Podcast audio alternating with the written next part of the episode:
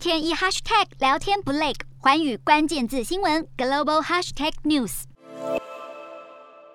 近日，从乌克兰传出的俄军残忍行径，让美国总统拜登再次用“战犯”一词来形容普丁。其他西方国家也陆续展开新一轮动作。首先是德国宣布驱离境内四十位俄国外交官，法国也驱逐三十五名。而立陶宛在先前驱逐了四位俄罗斯大使之后，再度用相同方法来降低两国外交关系。英国外交大臣特拉斯则是呼吁各国要更加强硬地扩大对俄制裁。The reality is that money is still flowing from the West into Putin's war machine, and that has to. 特拉斯还承诺要推动各国禁止俄国能源进口的明确时间表，并且与美国异口同声，认为俄罗斯没有资格继续参与联合国人权理事会。西方国家的制裁在近期看似一轮接一轮，但乌克兰政府认为目前的制裁手段大多只做半套，并不足以彻底惩戒俄罗斯。而克里姆林宫更是否认任何有关杀害平民的指控。俄罗斯政府坚称，俄军在乌国的种种行径都是乌克兰自导自演的谎言。俄国总统普丁也在四号签署命令，对莫斯科眼中的不友善。国家祭出了签证限制，作为反击制裁的新手段，为止不住的混乱局势添上了更多变数。